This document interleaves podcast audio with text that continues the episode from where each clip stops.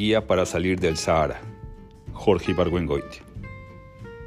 En el artículo del viernes decía que ciertos cines que existen en varias ciudades modernas, en los que se exhiben películas viejas con programas dirigidos a un público medio, son en la actualidad una novedad y una rareza, pero que en el futuro serán la regla general. Decía también que la situación actual del cine en una ciudad como México, en la que no se pueden ver películas más que cuando pasan por esta especie de aparato digestivo que es la distribución, corresponde a la de una librería en la que no se pudiera comprar más que los libros que fueron escritos el año pasado.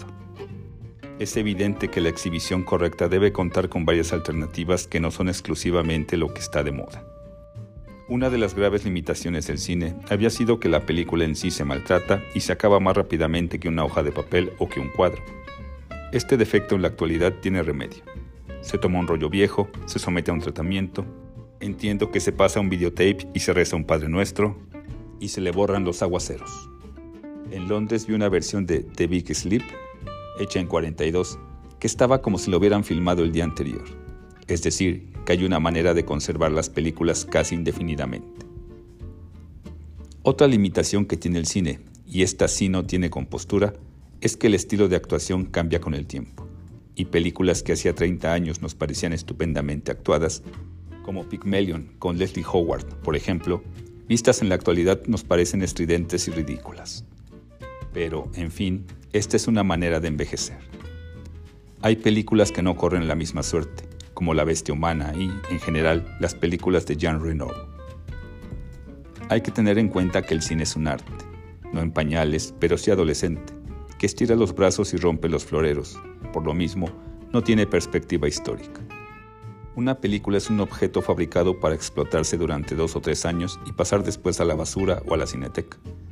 El día en que exista la exhibición que yo estoy pregonando, es decir, en que en un 30 o 40% de las salas se exhiban películas antiguas, el espectador común y corriente se acostumbrará a ver estilos pasados de moda y quizá aprenderá a emocionarse otra vez con escenas que en la actualidad a un espectador ordinario pueden parecerle ridículas. Por ejemplo, Jean Gavin y una actriz que se me borra bailando un vals en La Bestia Humana. Hay que recordar que en cine estamos acostumbrados a reírnos de todo lo que no está de moda, lo cual por una parte implica un estado de inocencia primitiva y por otra explica por qué las películas que mejor envejecen son las cómicas, porque a la larga todas nos resultan risibles.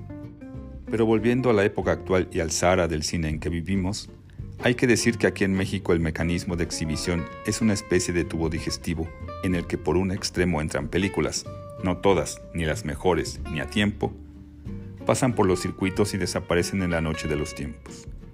O bien se quedan dando vueltas en círculos inexplicables. ¿Cuántas veces ha exhibido en cine de barrio la fiesta inolvidable de Peter Sellers?